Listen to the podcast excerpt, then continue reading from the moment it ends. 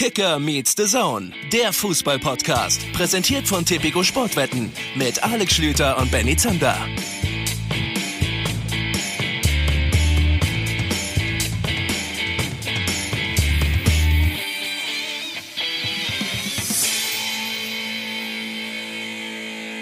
Da sind wir wieder. Schluss aus, Ende mit der Länderspielpause. Ab jetzt ist wieder Kicker Meets the Zone Zeit. Schönen guten Tag, herzlich willkommen zu Folge 12 eures Lieblingspodcasts. Mein Name ist Benny Zander und ich begrüße mir zugeschaltet aus München den Mann, der aussieht wie ein Surfer Außer er steht auf dem Surfbrett. Alex Schlüter, hallo. Schönen guten Tag. Ja, ist euch schon mal aufgefallen? Wir haben heute mal getauscht. Benny Zander hat die Eröffnungsrede gehalten, die Begrüßung gemacht und mich hier ins Boot geholt. Ich finde, das war gar nicht so schlecht. Wobei, du hast sehr viel Tempo drin gehabt. Ne? Man hat das Gefühl, du hast einiges aufzuarbeiten nach dieser Länderspielpause. Gibt ja auch viele Themen. Ja, wir müssen im Grunde genommen doppelt so schnell reden, wie wir das normalerweise machen, um das, was wir letzte Woche nicht besprechen konnten, heute noch mit reinbringen zu können. Wir fangen auch gleich an, über Fußball zu sprechen, aber das gebietet die Höflichkeit unter Freunden. Schlüdenmann, du warst im Urlaub, ja. geht's dir gut? Hast du dir irgendwas gebrochen, irgendwelche Wehwehchen mitgebracht oder war es einfach eine kleine Entspannungsreise? Es war tatsächlich sehr entspannt. Die ersten Tage mhm. war super Surfwetter und ich habe ich bin kein besonders talentierter Surfer. Also mittlerweile mache ich das so häufig, dass man das halbwegs tatsächlich vom Strand aus anschauen kann, aber ich müsste eigentlich schon sehr viel cooler sein und müsste eigentlich so ein hunderttausender Instagram-Profil haben, wo ich nur so Surffotos hatte. Habe ich nicht. Und entsprechend wisst ihr halt auch, wie gut ich eigentlich bin. Danach waren die Surfbedingungen nicht mehr so gut und stattdessen habe ich mich dann an den Strand gelegt und gelesen. Auch mal was ganz Schönes. Und oh, habe geschaut überhaupt? auf Lanzarote. Und auf Lanzarote kann man, wenn man sich Mühe gibt, einen sehr spektakulären Sonnenbrand bekommen. Kennst du das, wenn du zu eitel bist, um jemanden zu fragen, ob er dir den Rücken eincremt und du das stattdessen ja, selber so versuchst und dann diesen klassischen Händeabdruck Sonnenbrand hinten auf dem Rücken hast? Den trage ich gerade noch mit viel Stolz mit mir rum. Ja, ich habe es mal wieder geschafft. Unangenehm. Hm, unangenehm. Sehr unangenehm. Ich habe das Problem, dass ich einfach auch, gerade was meine Arme angeht, so dermaßen unbeweglich bin, dass ich wirklich auch, ich äh, sage jetzt mal, maximal ein Achtel meines Rückens selber eincremen kann. Und von daher kenne ich das Phänomen tatsächlich sehr, sehr gut, ja. Ja, und äh, dir geht's auch gut. Wir haben uns lange nicht gesehen, ist mir vorhin aufgefallen. Ich weiß nicht mal mehr, wann wir uns das letzte Mal gesehen haben. Wahrscheinlich bei irgendeiner Podcast-Aufzeichnung. Ja, das ist ein Skandal. Aber gut, das hat ja auch nicht so viel mit mir zu tun. Ja. Äh, du bist ja der feine Pinke, der in der Weltgeschichte unterwegs ist. Du könntest natürlich auf deinen zahllosen Reisen auch einfach mal in Leipzig vorbeikommen. Es ist ja nicht weit, es ist ja um die Ecke. Da könnte man auch einfach mal sich in Zug setzen. Bim, bam, bom, ist man schon da. Du Aber scheinst das jetzt als Kritik verstanden zu haben. Ich habe das eigentlich eher positiv gemeint. Wir haben uns lange nicht gesehen. unverschämt, unverschämt. Wir reden über Fußball. Was haben wir gelernt, Schlütenmann aus der Länderspielpause? Wir haben gelernt, dass ein gut getimtes Halt die Fresse gut funktioniert, ja. Mhm. Gegen die, äh, kannst du dich noch daran erinnern, an diesen Knallkopf, der da nach dem, nach den Geschehnissen in Halle bei der Schweigeminute beim Länderspiel tatsächlich dazwischen geblökt hat. Und dann kam aber die genau richtige Reaktion, ein gut getimtes, halt die Fresse jetzt, passt manchmal einfach sehr gut. Sollten wir uns für diesen Podcast auch merken. Absolute Faustregel. Ja, die Länderspiele habe ich eher so ein bisschen beiläufig angeschaut, muss ich zugeben. Da war ich schon im Urlaub, aber man kann mittlerweile tatsächlich auch auf Lanzarote die deutsche Nationalmannschaft anschauen. Ähm, und jetzt sind wir ja wieder ganz schön reingestartet. Ich bin direkt von Lanzarote nach Frankfurt geflogen, wo wir dann am Freitag mit der Zone das Spiel Frankfurt gegen Leverkusen Live. gemacht haben. Also wenn das kein Fancy Live ist, dann, dann will ich nicht wissen, was ein Fancy Live ist. Ich bin für diesen Spieltag absolut motiviert äh, vor allen Dingen auch was das Kicker-Manager-Spiel angeht, weil ich alleine bei dieser Partie in Frankfurt gesehen habe, Kostic allüberragend, Paciencia, den ich ja ebenfalls im Team habe, mit zwei Treffern. Da Costa habe ich auch aufgestellt. Das heißt also, ich habe noch nicht geschaut, aber ich erwarte einen Rekordspieltag für Alexander Schlüter bei diesem Kicker-Manager-Spiel. Aber da brauchen wir noch ein bisschen, da kommen wir später erst hin. Vorher haben wir andere Inhalte. Ja, wir haben unter anderem, wir haben es ja schon angekündigt, äh, Nils Petersen vom SC Freiburg heute bei uns hier in dieser Sendung. Mit dem werden wir auch vielleicht hier mal so einen kleinen Abstecher Richtung Nationalmannschaft machen und natürlich mit ihm auch über die ganze Situation da bei diesem verrückten Sportclub aus dem Südwesten der Republik sprechen. Nachher dann auch noch Thema das Borussenduell, das Topspiel vom Samstagabend Borussia Mönchengladbach gegen Borussia Dortmund. Wir sprechen mit dem Gladbacher Kicker-Experten Jan Lustig. Aber jetzt würde ich mir gerne von dir erstmal abholen, einen Eindruck dazu, was denn da bitte los war. 3-0 Frankfurt gegen Leverkusen zu Hause. Du warst vor Ort. Wie geht das denn zusammen? Ähm, und vor allen Dingen, also aus Frankfurter Sicht finde ich es gar nicht so überraschend, dass sie auch mal ein, ein gutes Team deutlich zu Hause besiegen können. Aber aus Leverkusener Sicht finde ich das doch einigermaßen bedenklich. Ja, ist es auch. Man hat gesehen, dass Leverkusen unglaubliches spielerisches Talent hat, aber dass Leverkusen, auch gerade weil es ja ein junges Team ist, weiterhin eine Mannschaft ist, die sich vom Gegner abkochen lassen kann. Und da ist natürlich Eintracht Frankfurt, vor allen Dingen nach so einer Länderspielpause, ist wirklich ein ganz wichtiger Faktor, finde ich. Genau der Gegner, bei dem das passieren kann. Ich habe später noch ein bisschen mit Freddy Bobic geredet, der hat das ganz haargenau so gesagt. Da war dann, wenn wir jetzt ins Detail gehen, auch ganz gut, dass der Schiedsrichter ein bisschen mehr hat laufen lassen, gerade in der ersten Halbzeit. Das war nämlich komplett bestimmt, was die SGE da gespielt hat. Da hat man eigentlich. Das hilft den Frankfurtern enorm, ne? Ja. Schiedsrichterlinie ist für die wichtig. Total. Und äh, ich habe es eben gerade schon angedeutet, ne? Die sind aus der Länderspielpause rausgekommen. Und wir haben mit, mit der Zone ja sehr, sehr viele Frankfurt-Spiele gemacht in den letzten Monaten. Vergangene Saison schon in der Europa League. Und das ist immer wieder beeindruckend. Auf der anderen Seite aber ist das ja ein Team, das so komplett über die Physis kommt. Ein paar gute Fußballer sind dabei, keine Frage, aber die sind ja immer wieder von den Emotionen getragen über unglaublich Kilometerleistungen dann zu diesen Erfolgen gekommen. Das heißt also, es macht für die, vor allen Dingen dann, wenn sie gar nicht so viele Nationalspieler abstellen mussten, so wie jetzt, schon einen riesen Unterschied, dass sie relativ fit in dieses Freitagsspiel gehen. Ich habe auch schon ganz andere Spiele gesehen, zum Beispiel vergangene Saison, als man gegen Leverkusen in der Rückrunde ja 1 zu 6 verloren hat, das war auch ganz, ganz früh schon klar, das Ergebnis da waren die komplett platt. Da sind die auf dem Zahnfleisch angereist und haben das Ding dann deutlich abgeschenkt. Also ich möchte fast schon von Wettbewerbsverzerrung sprechen. Wenn du Frankfurt nach einem schwierigen Europa League Spiel hast, ist das eine ganz andere Mannschaft, die du dazu bespielen hast, als wenn die ausgeruht kommt, weil dann ist es wahnsinnig unangenehm. Aber man muss natürlich die Kritik in Richtung Leverkusen äußern. Das darf dir so nicht passieren mit dem Spielermaterial, das sie zur Verfügung haben. Harvards mit einem schwächeren Auftritt, muss man ehrlich sagen, einer der absoluten Shootingstars. Ähm, man merkt, sie sind schon noch jung. Aber sie haben doch auch gerade in der zweiten Halbzeit unfassbar viele Torchancen gehabt. Also es ist ja jetzt auch nicht so, als wäre das über die 90 ein komplett 100% klarer Sieg gewesen, oder? Ja, das stimmt. Aber wie gesagt, die ersten 20, 25 Minuten waren auch so deutlich zugunsten der Frankfurter, mhm. dass man dann ehrlich sagen muss, ja, Leverkusen muss mit mindestens einem Treffer rausgehen aus dieser Partie, aber dass sie das Spiel verlieren, das ist schon richtig. Das muss man ehrlich sagen. Sind in der zweiten Halbzeit okay. zu Chancen gekommen. Ist ja auch immer bei der Eintracht so, dass dann über 90 Minuten so ein Tempo nicht aufrechtzuerhalten ist, das ist ja klar. Das heißt, irgendwann kommt dann der Gegner schon auch mal und dann muss Leverkusen natürlich treffen. In der zweiten Halbzeit zum Beispiel Alario mit einer riesen Kopfballchance. Dann kann das alles nochmal enger werden. Aber ich finde, wie gesagt, dass sie das Spiel gewinnen, aus Sicht der Frankfurter vollkommen okay. War natürlich ein guter Start in diese in diesen Spieltag rein. Ähm, wir können vielleicht später auch noch ein bisschen über die Bayern reden, die ja wieder Punkte haben liegen lassen. Aber ich würde sagen, bevor wir das tun, allgemein der Blick auf die Tabelle ja schon ein spektakulärer. Denn es geht unglaublich eng zu. Wir müssen vielleicht Paderborn ein bisschen rausnehmen. Die haben an diesem Spieltag mal wieder eine Pleite kassiert, dieses Mal gegen die Kölner, haben nur einen Punkt, aber ansonsten sechs Punkte auf der 17 Mainz und 16 der Tabellenführer aus Gladbach. Dazwischen all diese Mannschaften, von denen man ja mitunter auch ein bisschen mehr erwarten würde, wie zum Beispiel Bayern und Dortmund. Was sagt das jetzt über diese Liga aus, dass es da so eng gestaffelt zugeht. Ist es positiv oder negativ, weil zu viele eigentlich besser besetzte Mannschaften gegen kleinere Gegner stolpern? Keine Ahnung, muss ich ehrlich sein. Ja, also ich bin, ich bin auch noch nicht schlüssig.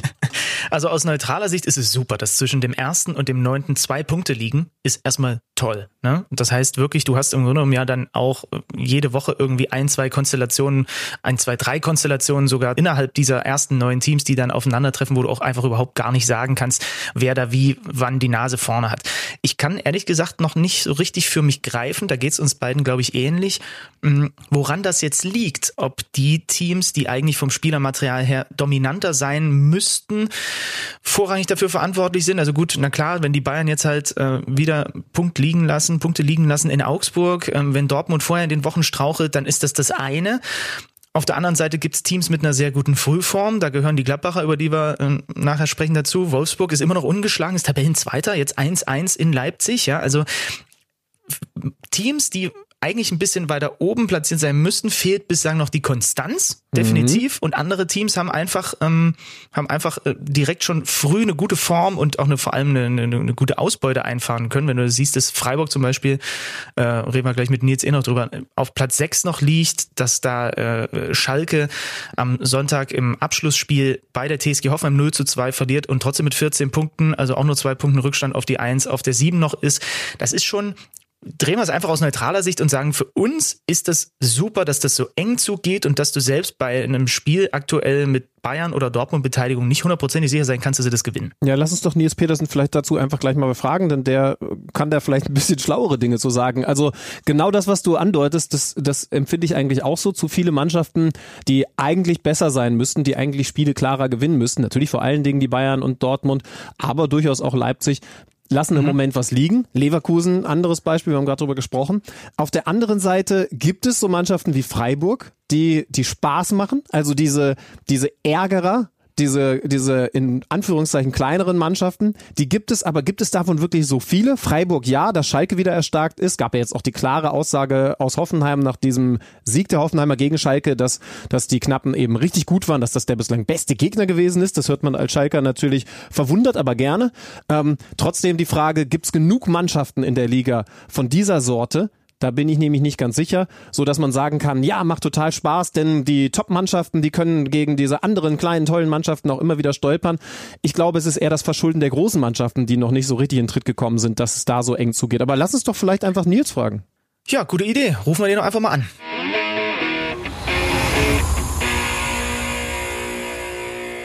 Bei uns in der Leitung Nils Petersen. Hallo Nils. Hallo, ich grüße euch. Hi. Nils, Benny ist natürlich auch mit da. Wo erwischen wir dich? Ich bin zu Hause gerade. Ich habe mir top vorbereitet, wusste, ihr ruft mich an und seid äh, genau auf die Minute an der Leitung und deswegen, ich bin zu Hause. Ja, manchmal schaffen wir es tatsächlich pünktlich zu sein. Ähm, wir wollen mit dir natürlich über das reden, was die Freiburger da bislang geleistet haben, weil wir aber eben gerade das Thema hatten, vielleicht mal ein bisschen weiter ausgeholt zu Beginn. Wenn man auf die Tabelle in der Bundesliga aktuell blickt, dann ist das alles unglaublich eng beieinander. Und Benny und ich, wir waren uns da selber nicht ganz so sicher, wofür das eigentlich spricht.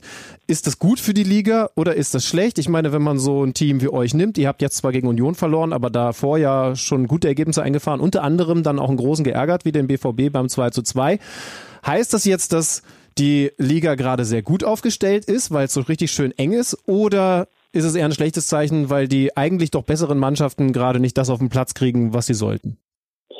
Also ich glaube, wenn wir jetzt in Berlin gewonnen hätten, wären wir ja mit 16 Punkten gewesen. Also das ist äh, klar schon was Besonderes. Man hätte auch davon sprechen können, dass wir dann auch verdient da vorne gestanden hätten, aber klar ist überraschend, ja, dass du dann auch mit einem Zwei-Punkte-Schnitt, sage ich mal, ganz, ganz vorne äh, stehen würdest. Und aktuell, klar, ähm, haben sie ja wieder ein paar Mannschaften jetzt nicht gepackt, unter anderem wir, auch Schalke, ähm, oder Gladbach, gut, ein schweres Spiel in Dortmund, aber zumindest will keine Mannschaft momentan sich so richtig da vorne äh, absetzen. Ich glaube, jetzt wäre die Chance gewesen für die eine oder andere Mannschaft, da auch mal einen Sprung zu machen, wo jetzt doch äh, der eine oder andere große geplatzt hat. Klar, Leipzig hatte einen Saisonstart, hat es dann auch ein paar Mal federn lassen. Also wofür das spricht, wird sich zeigen. Also natürlich ähm, sehe ich uns schon als, als gute Mannschaft mittlerweile. Wir können ja wirklich mit den Großen auch mal ähm, in einer Phase wie jetzt am Anfang der Saison auch mal mithalten. Das macht auch Spaß.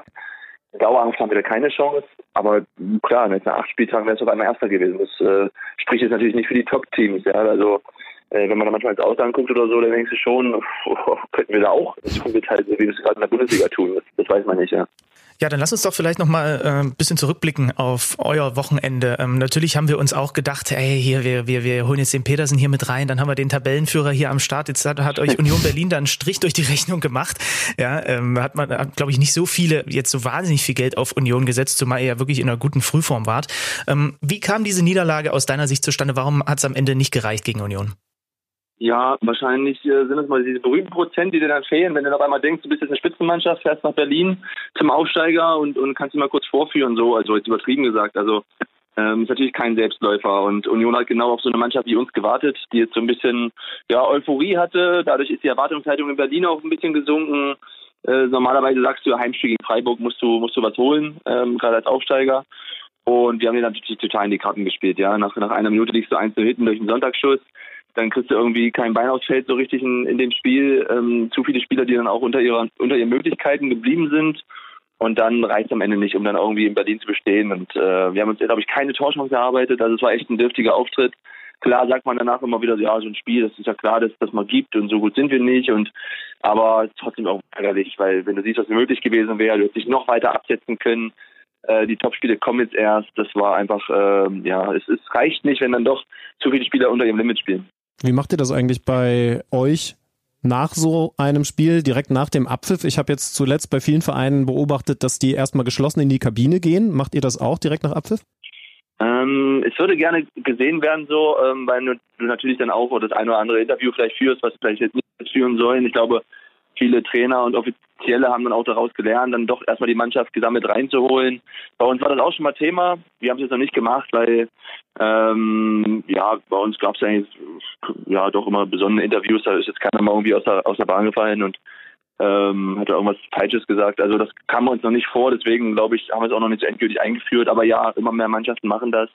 Und die Jungs in die Kabine, äh, bei uns wird auch ganz gerne äh, nochmal ein paar, paar Worte gesprochen vom Trainer und ähm, dass man einfach ein bisschen runterfahren kann. Ich glaube, er braucht das auch, ähm, dass man, dass er da kurz drüber reden kann, was vielleicht jetzt gut oder schlecht lief.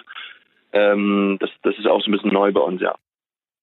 Nimm uns da ruhig mal mit rein in so eine Ansprache von, von Christian Streich nach einer Niederlage. Wie emotional oder wie sachlich ist der dann? Was wird da genau besprochen? Wie en Detail werden Dinge besprochen oder ist das nur einmal so, eine, so, so ein generelles, was lief heute nicht gut? Ähm, es ist natürlich, kommt immer ein bisschen auf die Leistung an. Also ich habe schon schon Spiele erlebt, äh, waren wir auch äh, grottenschlecht, wirklich grottenschlecht, haben äh, wie jetzt auch am Wochenende in Berlin äh, und dann, dann bleibt er trotzdem auch ruhig, ja, und, und besonnen und ähm, versucht er jetzt nicht zu emotional zu reagieren, sondern äh, ja, versucht dann uns erstmal zu sammeln und dann auch irgendwie die Köpfe gleich hochzuschrauben. Dann kommt es auf den Zeitpunkt an, ob du eine englische Woche hast oder nicht. Die hatten wir jetzt nicht. Ähm, aber insgesamt gesehen äh, ist er schon jemand, der dann auch mal emotional werden kann, natürlich auch mal laut werden kann. Das, das weiß man ja auch. Ähm, aber ich habe auch schon äh, Spiele erlebt, wo wir wirklich alles in die Waagschale geworfen haben. Das erkennt er dann auch und dementsprechend Verhalten reagiert er dann auch, dass er uns dann eher dann doch äh, aufmuntert, äh, pusht. Ich kann mich an, an ein Spiel erinnern vor vier Jahren, als wir ähm, in dem Abstiegsjahr haben wir in Hamburg gespielt, kriegen in der 92 Minute durch ein, durch ein Gegentor, was eigentlich faul war, das 1-1 haben Bayern vor der Brust und sind schon fast abgestiegen und er holt uns zusammen, macht einen Kreis, sagt, wenn wir so spielen, spielen wir die Bayern. Und es war eher so, dass du es echt geglaubt hast. Obwohl du gerade ein gefühlter Absteiger warst, hast du das Gefühl gehabt, okay, wir können äh, Guardiola und Bayern ärgern irgendwie. Also er hat dann schon eine gute Art, das zu kommunizieren, dass du ihm dann auch vertraust und glaubst und ähm, diesen Moment nutzt er auch, weil auch nach dem Spiel ist kein schlechter Moment, um, um da schon in die Köpfe der Spieler zu kommen. Jetzt ähm, hast du am Wochenende nicht von Anfang an gespielt. War es Joker? Riesenfilm übrigens, ja. aber ich denke mal, du hättest trotzdem lieber von Beginn an gespielt. Wird dir dann vorher von Christian Streich gesagt, du kommst auf jeden Fall noch rein? Oder rechnest du einfach permanent damit? Wie ist deine Rolle, wenn du erstmal auf der Bank sitzt? Mm, also ich glaube, als Spieler hat man immer so ein bisschen Gefühl, ob man jetzt äh, in Frage kommt oder nicht. Äh, wie redet der Trainer auf dich ein in der Woche oder wie ähm, welche Wertschätzung bekommst du bei bei manchen Trainingsübungen äh, oder wie kommuniziert das auch mit dir? Und ich glaube, der eine oder andere Spieler weiß schon, ob er dann eine Rolle spielt oder nicht. Jetzt in Berlin konnte ich mir schon denken, dass ich dann doch zum Zug kommen werde, dass ich eingewechselt werde. Ähm, ich hatte auch Phasen in, in München oder Bremen, wo ich das Gefühl hatte, okay, heute komme ich sowieso nicht rein. Also manchmal hat man einfach so ein Gefühl auch oder sieht, wer ist noch alles auf der Bank. Mittlerweile sind ja auch sogar neun Spieler auf der Bank. Also ähm, da hat man dann schon ein anderes Gefühl. Und jetzt in Berlin, ja, versuche dann einfach das Spiel zu beobachten. Der Trainer hat vorhin auch mit mir gesprochen, wenn ich reinkomme, äh, wo es ankommt. Ähm, ja, das ist auch so eine Mannschaft wie Berlin natürlich dann auch vielleicht schnell überpacen kann, wenn sie uns überrollen wollen am Anfang, dass man das Spiel dann hinten raus entscheiden kann, ist mir jetzt nicht gelungen, aber ähm, da haben wir einen Plan dahinter. Du hast ja nun ein paar Trainer in deiner äh, Karriere erlebt. Ähm, was hebt Christian Streich im Vergleich zu diesen Coaches ab? Ist es tatsächlich vor allem diese kommunikative Ebene, auf der er total stark ist? Ja, also ich glaube, die Menschlichkeit ist schon ähm, einzigartig bei ihm. Ja. Also er hat auch irgendwo eine Demut und ähm, spricht immer wieder auf den Spieler ein, auch auf einer, auf einer anderen Ebene irgendwo. Ja, dass er nochmal ähm, ja, Dinge aus dem Leben erzählt bekommst oder dass er uns, keine Ahnung, jetzt dann auch mal bittet, zu irgendwelchen irgendwelche Sachen zu lesen oder uns eine Meinung auch zu irgendeiner Sache zu bilden. Also er ist jetzt nicht so, dass er uns seine Meinung in den Kopf eintreibt und sagt, jetzt ihr müsst die gleiche Meinung haben wie ich. Ähm, aber es sind natürlich immer viele Dinge, die auf der Welt passieren, die du als Fußballer gar nicht mitkriegst, weil wir hier im Paradies leben. Und dann versucht er uns die ins Gedächtnis zu rufen, um so ein bisschen Dankbarkeit zu entwickeln und ähm, dadurch wirst du immer ein bisschen Mensch bleiben und auch nie die Bodenhaftung verlieren. Also wir haben echt ähm, sehr gute Charaktere hier und die werden ja auch nicht versaut, weil er, glaube ich, schon weiß, wie er Spieler anzupacken hat und das macht er echt clever. Und diese, diese Art und Weise, wie er kommuniziert mit Spielern, die, die nicht spielen, mit äh, Spielern, die auf der Tribüne sitzen, mit Spielern, die verkauft werden müssen. Also Ähm, natürlich gibt es auch Spieler, die so unzufrieden sind, die dann vielleicht eine andere Meinung haben, aber ich habe ihn so kennen und schätzen gelernt, dass er doch äh, sehr, sehr gut kommunizieren kann und dann auch äh, den Spielern immer gut, äh, gut beisteht, ja. Finde ich spannend. Also wie genau macht er das dann, ähm, wenn du ansprichst, dass er auch mal über andere Themen redet und auch will, dass ihr euch mit anderen Dingen beschäftigt? Äh, äh hat er denn in der Mannschaftssitzung 25 äh, Bücher dabei und verteilt die dann und sagt, darüber sprechen wir dann nächste Woche mal? Oder geht er da in Einzelgesprächen drauf ein und sagt, hey du, pass auf, ähm, du als Typ, dir kann ich sagen, wenn man das psychologisch so und so betrachtet. Also wie, wie geht ihr da, hast du da vielleicht Beispiele, wie geht ihr da genau mit euch um?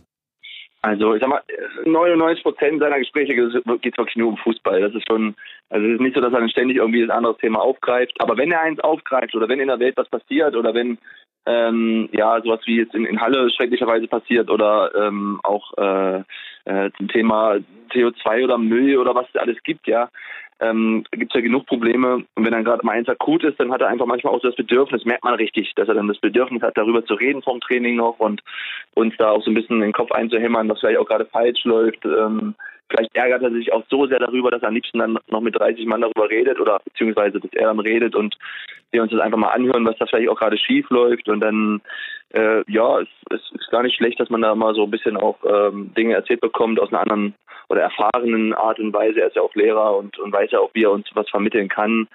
Ähm, klar, zu politischen Themen. Also ähm, ist dann schon spannend, ihm zuzuhören und äh, versucht dann auch wirklich da auch ähm, ja normal zu bleiben und jetzt da nicht irgendwie Partei zu ergreifen für irgendeine Seite, sondern so wie er es dann auch sieht. Aber dass man jetzt nicht irgendwie anfängt äh, rumzuspinnen oder auch mal innerhalb der Mannschaft ähm, Käse zu erzählen, sondern äh, dass man dann auch vielleicht ein bisschen Hintergrundgeschichten mal von ihm hört, ähm, die vielleicht der eine oder andere Spieler nicht kennt, weil mittlerweile bei diesem manchmal doch Sensationsjournalismus liest man manchmal nur noch irgendwelche Überschriften und hat eigentlich gar kein Hintergrundwissen und dann bekommt man von ihm. Da kriegt man, glaube ich, auch so ein bisschen den Eindruck davon, wie der dich damals nach Freiburg gelockt hat. Beschreib das gerne mal. Wie war das erste Gespräch, die ersten Treffen? Wie hat er dich vom SC Freiburg äh, begeistern können oder für den SC Freiburg begeistern können? Also ich glaube, das ist seine größte Stärke, die er hat, diese äh, Kommunikation. Ich, ich war damals in Bremen, war ich zweimal nicht im Kader, es war jetzt kein Drama, aber ich habe gesehen, Selke, Di Santo, die machen es so gut. Äh, es wird schwierig. Ähm, Skripnik hat nicht so auf mich gesetzt, aber ich hatte jetzt mich nicht damit auseinandergesetzt, gleich zwei Wochen später das weiter zu suchen, aber irgendwo wusste ich, es wird schwer für mich. Und dann hat mein Berater mich angerufen, hat gesagt, der Christian Streich würde gerne mal mit, mit dir telefonieren. Und eigentlich habe ich nur aus Respekt mit ihm telefoniert und, und hatte eigentlich gar keine Idee, da nach Freiburg zu wechseln. Ähm, wir waren ja auch Tabellenletzter zu dem Zeitpunkt und ich, ich, war nur zweimal nicht, nicht im Kader, also es war für mich jetzt auch kein Drama. Und dann äh, hat ja eine halbe Stunde am Telefonat äh, hat es gedauert, äh, dass er mich da wirklich voll überzeugt hat, dass er gesagt hat, äh, ja, was er einfach für eine Spielidee hat, dass er Bock hat, mit mir zu arbeiten, dass sie sich auch Meinungen eingeholt haben von anderen Leuten, die gesagt haben, ich würde da super reinpassen. Und klar, wenn man dann auch schon mal ein paar Mal in Freiburg gespielt hat, sieht man es ja immer nur auf, auf Gegnerebene und sagt, oh, das macht gar keinen Spaß hier manchmal zu spielen, ja, oder das ist richtig ekel, ekelhaft und ähm, dann, klar, wenn du mit ihm telefonierst, kommt dir erstmal in den Kopf, ja, dass das ja dann sozusagen auch für, äh, gut laufen kann hier in dem Stadion und am Ende war es eigentlich nur ein Plan für ein paar Monate, ja, von, von Januar bis Mai da mitzuwirken und vielleicht einen Abstieg zu verhindern, was nicht geklappt hat. Und dann, ähm, ja, klar, dann haben wir trotzdem irgendwie so intensive Monate verlebt, ähm, dass er dann wieder im Juni angerufen hat und eigentlich nochmal genauso losgelegt hat und ich wieder eigentlich gar nicht die Idee hatte zu sagen, okay, ich, ich mache das jetzt auf alle Fälle, sondern dass natürlich dann schon irgendwo ähm, ja so viele Gänge im Kopf waren, dass man gar nicht mehr wusste, wohin und er dann schon der ausschlaggebende Punkt war mit, mit seiner Art und Weise, wie er mich dann irgendwie auch so richtig heiß gemacht hat auf die Zweitliga-Geschichte. Jetzt, wenn man jetzt so ein bisschen auf deine Vita schaut, dann ist es ja ohnehin ganz spannend, dass du große Vereine hattest, wie den FC Bayern München, warst dann, wie gesagt, bei Bremen und bist jetzt schon eine ganze Weile in Freiburg unterwegs. Wo man dann jetzt das Gefühl hat, du bist angekommen. Du darfst mir widersprechen. Wann hat man als Profi das Gefühl, dass man jetzt am richtigen Ort ist, nachdem man ja viel ausprobiert hat? Und äh, wie fühlt sich das an? Also, wie es sich anfühlt, ist, ähm, ja, ich glaube, das ist wie im normalen Berufsleben. Wenn du irgendwo beruflich Erfolg hast, angekommen bist, dich mit deinen Arbeitskollegen gut verstehst, fühlst du dich gut ange also fühlst bist du gut angekommen. Das kann natürlich trotzdem, es kann ein Schicksalsschlag sein, es kann mal eine, schlechte, ein schlechter Arbeitsmonat sein, es kann auch schnell einen wieder aus der Bahn werfen. Also ich hatte auch schon Monate oder Wochen hier, wo ich dachte, oh, oh, oh, ähm, ist es noch das, was mal war? Also ich hatte in Bremen zwar zweieinhalb, drei wundervolle Jahre und habe immer gesagt, ich werde mein Haus da bauen und ich werde in Bremen alt und Fußball ist einfach so schnelllebig, dass du da nicht planen kannst. Und ich hatte ja auch Phasen, wo man im Nachhinein sagt, oh ja, der hat sich mal ruhig auf die Bank gesetzt. Aber natürlich hast du im Kopf überlegt, ist es das, was du willst? Willst du mit 28 nur noch auf der Bank sitzen und, und Joker sein und was, wenn ich nicht mehr treffe, wenn ich reinkomme? Und immer so dieses Was ist wenn, das ist trotzdem im Hinterkopf. Also ähm, natürlich habe ich jetzt die Idee auch zu sagen, ich möchte noch ganz lange in Freiburg bleiben, aber du bist immer von zwei Seiten abhängig am Ende ist er trotzdem immer noch ein Wirtschaftsunternehmen, der natürlich sagt, okay, ist der Spieler das noch wert, äh, hier unter Vertrag zu stehen? Und den Druck hast du immer wieder. Und ähm, wie ich gesagt habe, hier ist schon noch eine gewisse Menschlichkeit, dass man darauf vertrauen kann, dass man hier irgendwie weich fällt, wenn es mal nicht gut läuft. Aber klar, ähm, ich, ich fühle mich total gut angekommen hier und ähm, das Gefühl, äh, je länger man natürlich irgendwo ist, ähm, desto stärker bleibt das dann auch und äh, desto mehr äh, ist natürlich auch die Motivation, alles dafür zu geben, dass sich das nicht mehr ändert, dieses Gefühl. Und ähm, viele, viele Fußballer sind heimatlos, sage ich mal. Ich bin auch mit 15 von zu Hause weg und lebe jetzt mehr als die Hälfte meines Lebens woanders. Nach Hause treibt sich dann doch meistens nicht mehr so ähm, so, so gerne man mal zu Hause ist, aber du, du sehnst dich natürlich nach so einem Heimatgefühl und wenn das da ist als Fußballer, dann wird es nicht mehr los, also wird es festhalten und ähm, ich glaube, es haben aber trotzdem die wenigsten, weil einfach äh, das Fußballgeschäft halt so ist, wie es ist. Aber das heißt, du fängst jetzt schon auch so langsam jetzt mit dann 30 drüber nachzudenken, ob Freiburg vielleicht auch die Heimat für dich werden könnte in den Jahren nach deiner Profikarriere? Ja, total. Also je älter man wird, desto mehr hast du natürlich dann auch irgendwie den Vorteil, einen gewissen Plan schon mal machen zu können, schmieden zu können. Ähm, ich habe ja auch noch Vertrag hier, also ich weiß ja auch noch, äh, dass man ja auch irgendwo noch dann ähm, abgesichert ist, auch wenn es nicht, nicht gut läuft sportlich, so blöd es klingt, aber äh, mit, mit 26, 25 überlegst du natürlich dreimal äh, dann zu sagen, okay, sitze jetzt hier irgendein Vertrag aus oder ähm, ist es für meine sportliche Zukunft gut, was mache ich, äh, wo entwickle ich mich weiter, was ist der nächste Schritt, will ich mich mal verleihen lassen, ja. Ich glaube, ein 31-Jähriger wird nicht mehr verliehen heutzutage, aber ähm, also das, das Fußballgeschäft dreht sich immer weiter, aber ab einem gewissen Alter, wenn ein drei vorne ist, natürlich, dann ist es auch nochmal was anderes. Und ähm, ich behaupte jetzt mal, ähm, dass ich jetzt nicht einen, äh, einen großen Wechsel nochmal machen werde. Ähm, und ähm, jetzt zum, zum Konkurrenten zu gehen, macht ja wenig Sinn, weil du dann einfach das, was du dir ja aufgebaut hast, völlig sinnloserweise irgendwie wegschmeißen würdest. Und das, ähm, wenn man das mal erlebt hat, als Fußballer so anzukommen und, und auch irgendwo eine gewisse, ähm, ja, so das klingt, Beliebtheit auch irgendwo ergattert zu haben, dann ist das viel, viel mehr wert als, als irgendein anderer Vertrag, ja. Ja, weil du es vorhin schon so ein bisschen angedeutet hast mit Bremen und eben davor die Bayern. Also du warst auf der Suche, kann man ja so sagen, was dein Ort ist, was vielleicht auch so dein Level ist. Und du hast es bei den Bayern probiert. Hat dann nicht gereicht. Machst du dir da noch oft Gedanken, woran das lag? Zum Beispiel haben wir einen Hörer, Marco Klemm, der hat auf Twitter gefragt, ähm, ob du erklären kannst, woran es damals gelegen hat. War tatsächlich jetzt retrospektiv das Niveau bei dir nicht ausreichend oder waren es andere Umstände? Sind das Gedanken in deinem Kopf? Ja, also ich hatte die die Qualität einfach nicht. Also ähm, ich habe es versucht. Ich war Zweitliga-Torschützenkönig, hatte echt eine gute Phase. So, und das ist dann auch wieder wie im normalen Arbeitsleben. Wenn die beste Firma anfragt, versuche ich. Dann gehe ich dahin, versuche meinen Weg zu gehen, versuche mich auch weiterzuentwickeln, die Chance zu nutzen. Und im schlimmsten Fall falle ich ja wieder weich. Also natürlich äh, ist es nicht gut so zu denken, aber klar, im Nachhinein sage ich, ohne äh, das Jahr bei Bayern wäre ich nicht Stürmer Nummer eins bei Bremen geworden oder ähm, dann so nach Freiburg gekommen. Also ähm, es hat natürlich auch sein Für und Wider und ich wusste, dass es schwer wird für mich. Für die Entwicklung war es aber gut. Ich habe echt jeden Tag ähm, auf, auf höchstem Niveau trainiert. Ich musste jeden Tag an mein Limit gehen, um nicht abzufallen vom Niveau. Ähm, das war schon klar auch Druck, ähm, aber es, es, hatte was so, das, das mal alles kennenzulernen und ich ziehe echt den Hut, es ist nicht einfach ähm, für Bayern München jetzt auch Jahr für Jahr zu spielen. Wenn ich jetzt auch Thomas Müller sehe, diese ganzen Diskussionen, ey, der hat, der, der war ja zu der Zeit schon erfolgreich, als ich da war und, und das ist schon wieder acht Jahre her und äh, dauerhaft diesen Druck ausgesetzt zu sein, immer wieder zu den Besten zugehören, ist auch nicht einfach und ähm, da ziehe ich echt den Hut vor jedem Einzelnen, der das so lange auch dann mitmacht.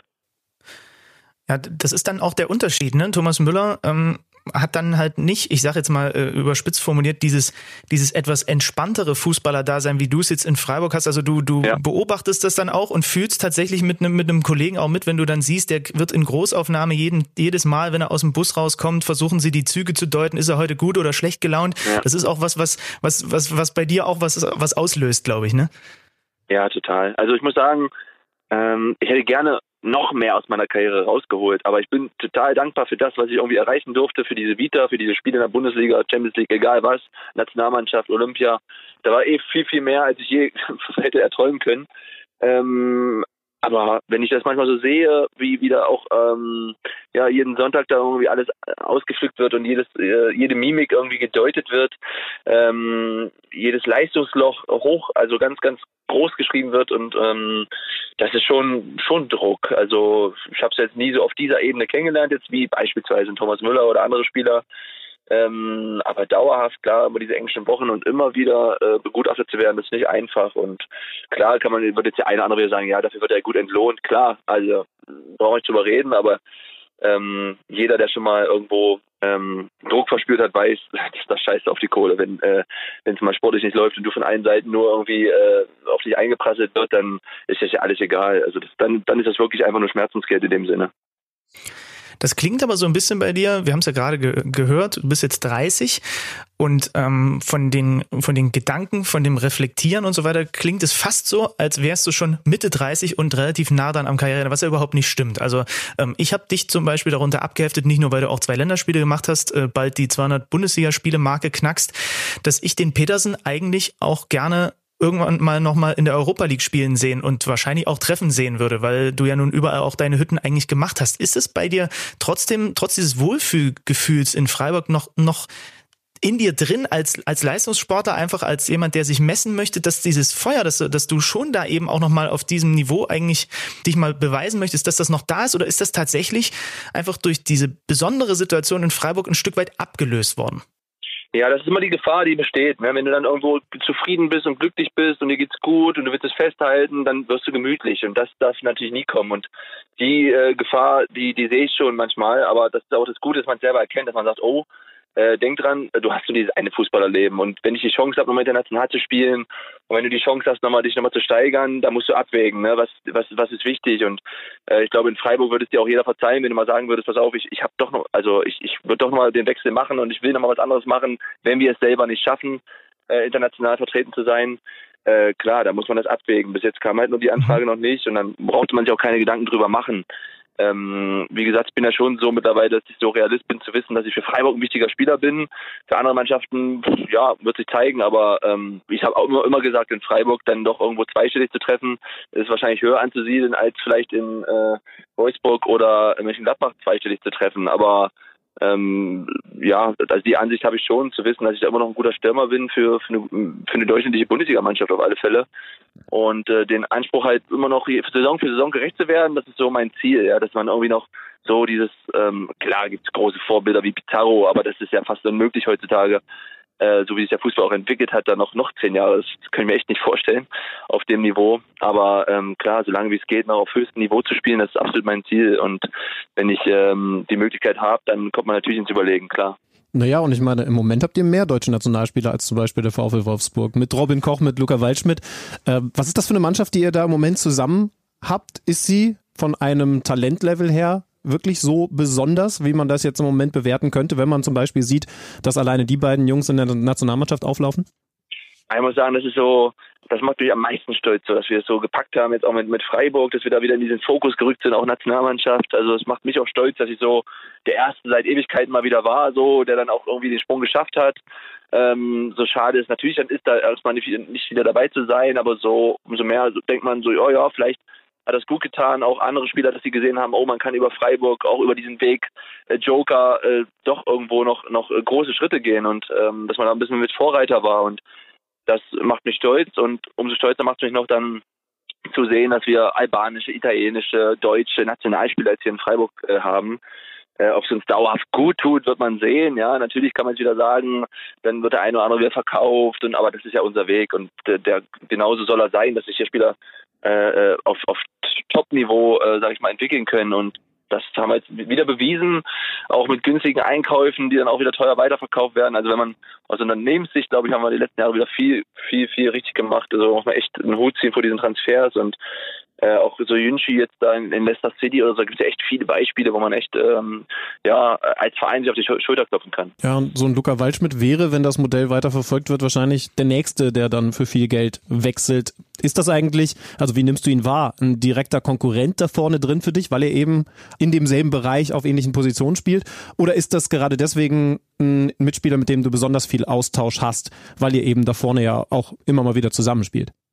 Also das Konkurrenzdasein wird natürlich immer präsent sein in der Kabine und auch auf dem Platz. Und ich weiß, wenn er eine A-Mannschaft ist, bin ich vielleicht nicht und andersrum genauso. Aber ja, ich muss euch zugeben, dass ich den Spieler erlebt habe, der wirklich so trotz dieser Qualität, die er hat und dieses A-Nationalmannschaftsdasein und so, der dann auch wirklich da sich da entspannt auf die Bank setzt, also nicht entspannt, aber zumindest mir das Gefühl gibt, da auch respektvoll mit umzugehen und das zu akzeptieren, zu wissen, dass es trotzdem der richtige Weg ist, dem Trainer und der Mannschaft trotzdem zu vertrauen. Also in dem Alter, wenn du schon so viel Erfolg hast und ja, da brauchst du echt ein gutes Umfeld und einen guten, guten Charakter, um das so äh, hinzunehmen, wie er es immer hingenommen hat, weil ähm, seitdem er hier ist, hat er auch nicht ständig von Beginn an gespielt und musste auch einen, einen schwierigen Weg gehen, aber er ist hingegangen, äh, hat ja auch schon mal Hamburg kennengelernt, auch schon mal ein, ein anderes Umfeld und vielleicht weiß er das dann auch umso mehr zu schätzen, die Ruhe, die er hier bekommt. Und jetzt ähm, natürlich, wenn es dann so endet wie bei ihm die Geschichte, dass du A-Nationalspieler wirst, dann mehr Vertrauen, glaube ich, kann sich ein Trainer dann auch nicht erarbeiten, dass man dann auch äh, ruhigen Gewissen so einen Spieler dann auch äh, mal auf die Bank setzen kann, weil er erkannt hat, dass es ja auch äh, Vorteile mit sich bringt, äh, wenn man hier in Ruhe arbeiten kann. Und das ist für einen Trainer auch wichtig, dass er dann auch anderen Spieler wieder diesen Weg aufzeigen kann. Ja, Petersen auf der Bank gesessen, Weitspiel auf der Bank gesessen und Nationalspieler geworden und ähm, das ist natürlich äh, total positiv, äh, positiver Effekt auf den Transfermarkt auch später. Ja, sicherlich einer der talentiertesten im Moment bei den Freiburgern, aber du hast ja schon eine ganze andere Menge Mitspieler gehabt mit, mit richtig viel Talent und Qualität. Was würdest du jetzt rückblickend sagen, wer war der beste Mitspieler, den du je im Kader hattest? In Freiburg oder egal? Allgemein, in deiner Karriere. In meiner Karriere. Ähm, ja, muss ich echt sagen, dass äh, Philipp Lahm hat mich immer so ähm, okay. echt äh, erstaunt. Du hast jedes Turnier mit ihm gewonnen. Das war ähm, eigentlich, ja, denkst du dann Ribery, Robben, die, die Fraktion ist eher so, aber im Turnier ist mir aufgefallen, hast du immer gewonnen, wenn du Philipp Lahm in der Mannschaft hattest. Also, also auch bei so, so Trainingsgeschichten und so, dass das halt einfach ein Typ war, der den Gewinn dann irgendwie gebracht hat? Ja, muss ich sagen. Also klar, so ein Joshua Kimmich, wie ich ihn jetzt erlebt habe, ist, ist, der ist, wirkt noch viel, viel ehrgeiziger, hat auch diese Qualität, so dieses nicht verlieren zu wollen und so emotional zu sein und mental auch stark zu wirken und so. Und der, der wird auch in diese, in diese Richtung gehen, aber mit ihm habe ich noch zu wenig Zeit verbracht, um das einschätzen zu können. Aber dieses eine Jahr war ich echt, jetzt so rückwirkend muss ich sagen, war ich echt erstaunt, wie, ähm, ja, wie stabil und konstant einfach Philipp Lahm war. So, und dann machen wir noch den, den Gegenpart dazu. Ich kann mich zum Beispiel jetzt immer noch, und ich habe seit langem nicht mehr bei mir in der Kreisliga, in der ich aufgewachsen bin, äh, gespielt, aber ich kann mich immer noch an drei Gegenspieler erinnern, die ich auf den Tod nicht ausstehen konnte, weil ich gegen die immer schlecht ausgesehen habe. Wer war der schwierigste und damit auch beste Gegenspieler, auf den du je getroffen bist, wo du danach dachtest, mein Gott, hat der mich heute fertig gemacht? Das ist ganz witzig. Also ich kann mich noch an ein B-Jugendspiel erinnern gegen Jerome Boateng mit Jena gegen Hertha, wo ich wirklich keinen Stich gesehen habe, wo ich schon dachte, man denkt ja in der Jugend schon so, oh, man ist cool, man ist gut, man kann so ein bisschen mitschwimmen und so und äh, man wird mal irgendwann Profi und so und dann wird, werden die so die Grenzen aufgezeigt. Ähm, das war in der B-Jugend der Fall mal. Äh, und dann im Männeralter, puh, ich muss mal kurz überlegen, ähm, Jetzt, jetzt fange ich ja wieder Nationalmannschaftsdiskussion an, wenn ich sage, gegen Hummels spiele ich ungern. Ja, ähm, mach das fast ruhig auf. also äh, äh, Mats hat schon so, gerade im Zweikampf, hat immer äh, antizipiert auch so ein bisschen, hat auch so ein bisschen Erfahrung mit seiner mit seinem Spekulieren und so und dann im richtigen Moment den Körper bringen. Also das ist schon ein sehr unangenehmer Gegenspieler. Ähm, wahrscheinlich hat er eher dann Probleme mit so einem Timo Werner. Dann bin ich wahrscheinlich auch ein dankbarer Gegenspieler äh, für ihn, der ihm jetzt wahrscheinlich nicht wegläuft und ähm, noch einen dritten. Ähm, in, in Bremen muss ich sagen, war es immer sehr unangenehm gegen Asani Lukimia. Ist jetzt in Irding. Ähm, aber der war wie so eine Spinne. Sobald du im, im Radius von einem Meter von ihm warst, hast du keine Chance mehr. Ja, ja finde ich, find ich gut. Ich kann das total mit Mats Hummels nachvollziehen. Bei, bei uns in der Liga war Marco Bese der talentierteste Offensivmann. Ich habe immer gegen den defensiv spielen müssen. Entweder, wenn ich auf der 6 gespielt habe oder sogar Innenverteidiger. Ähm, und der war unglaublich gut. Wenn du nicht aufgepasst hast, dann hat er dich in einer Aktion zweimal getunnelt. Aber ich habe zumindest oh. schnelligkeitstechnisch halbwegs mitgehalten. Und gegen diese absoluten dann Pfeile. Kann aber nicht schnell da, gewesen sein. Nee, nee, nee. aber an, aber ein Riesenfußballer. Hoffentlich hört er das jetzt nicht. Nein, er darf zuhören. Das war sehr gut. Ja, ja, ich habe ich hab ein gewisses Schnelligkeitsdefizit. Das weiß Benny schon längst, jetzt weißt du es auch, Nils. Ja. Okay. ähm, Nils, danke dir. Übrigens können wir den Hörern mal verraten, du hast dich während des Gesprächs aus deiner eigenen Wohnung ins Auto verzogen, weil der Empfang da besser ist. Ist er übrigens wirklich. Das machst du für Überragend. unseren Podcast. Danke. Überragend. Ja, total gerne. Also das ist das Mindeste, was ich tun kann, irgendwie noch den, den Empfang hier. Aber ich wusste nicht, dass ich im Haus so schlechten Empfang habe. Ist mir neu. Dafür, ich telefoniere wahrscheinlich zu selten. Ne? Also man kann jetzt schon sagen, wenn mal so ein richtiger Hurricane nach Freiburg kommt, deine Wände sind offensichtlich dick genug. Du musst dir keine Sorgen mhm. machen. Ja. Ja. Definitiv. Also ich bin ein gutes Auffangbecken wahrscheinlich, ja. ja, stimmt. Jetzt werden sie alle bei dir anstehen und klopfen, wenn da irgendwie Unwetter ist oder so. Wir kommen auch gerne mal nach Freiburg. Christian Streich wollten wir eh dringend mal kennenlernen und wir freuen uns auch, wenn wir bei dir deine dicken Wände und dich ein bisschen besser kennenlernen können. Kommt gerne vorbei, sehr gerne. Nils, liebe Grüße. Der Trainer wohnt ja gleich um die Ecke. Ah, auch gut zu wissen. Ja. Äh, wir tauschen da noch weitere Informationen aus. Jetzt aber würde ich sagen, stoppe ich die Aufnahme und äh, sag nochmal Danke fürs Gespräch. Ja, ciao, total ciao. danke, gerne, danke.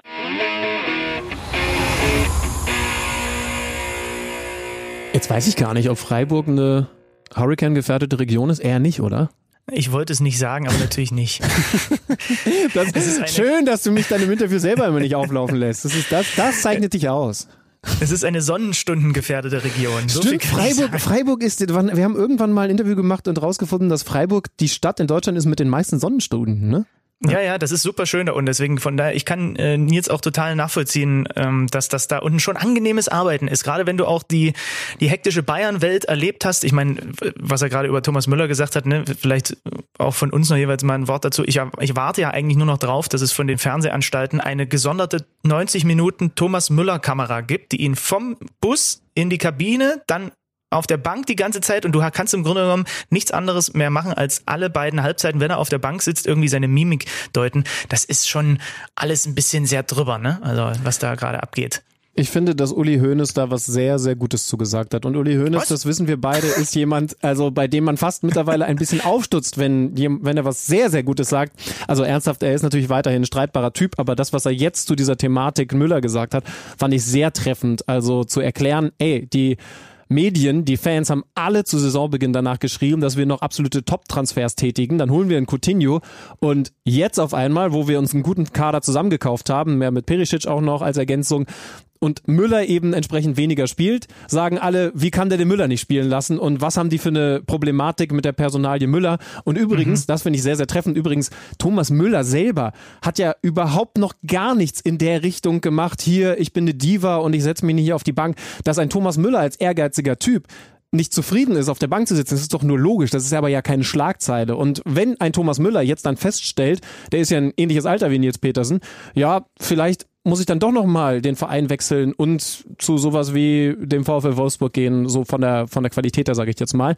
Dann was? Dann ist das aber, aber mal ganz kurz. Also mal ganz kurz. Also wenn Thomas Müller den FC Bayern beim VfL Wolfsburg. Das ist meine Meinung. Also wenn Thomas Müller, wenn Thomas Müller für sich entscheidet, dass er die Bayern verlassen möchte und die Bayern ähm, da mitgehen, dann reiben sich doch was weiß ich, wie viele internationale Topclubs die Hände nach dem. Also da brauchen wir doch den VfL Wolfsburg jetzt mal, sorry, Schönmann, aber gar nicht ins Spiel bringen. Das, das ist das, was für mich sich, was, was sich für mich auch so ein bisschen verschoben hat. Ne?